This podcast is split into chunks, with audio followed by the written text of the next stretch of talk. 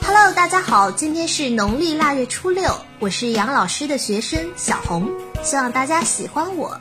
今天的科技新闻有：一部索尼新机在 FCC 数据库现身，ID 为 PY 七二一八三一 A。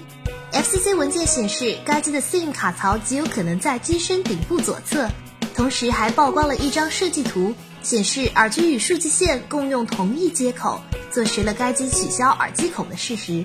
如果爆料属实，这将是索尼第一款取消3.5毫米耳机接口的手机。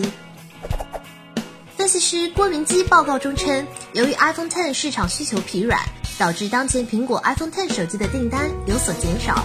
报告还称，如果其替代产品能够在今年夏季出现，iPhone X 产品线将随着新品出现而寿终正寝。真是来的惊艳，去的也快啊！法拉第未来所属物业 LDA 证实，法拉第未来已经偿还了拖欠的工程承包商 Acom 的款项，而且是全部欠款。法拉第未来欠款还清了，只是不知道贾老板何时回来还国内的债主呢？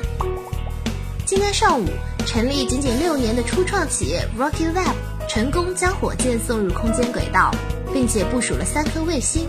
与 SpaceX 的可回收策略不同，该公司使用 3D 打印等技术来降低制造成本。看来只有等时间挑选最后的赢家了。台积电宣称，七纳米工艺将在今年第二季度量产，第四季度达到最大产能。同时拿到了百分之百的市场份额，有五十多家客户订单，这就等于说三星七纳米一个订单都没有。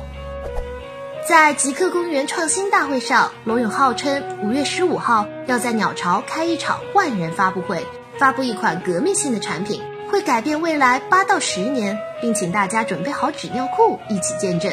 同时透露，因锤子在四川方言中的不文明含义，正筹备更名。准备好纸尿裤，看来是长篇相声了。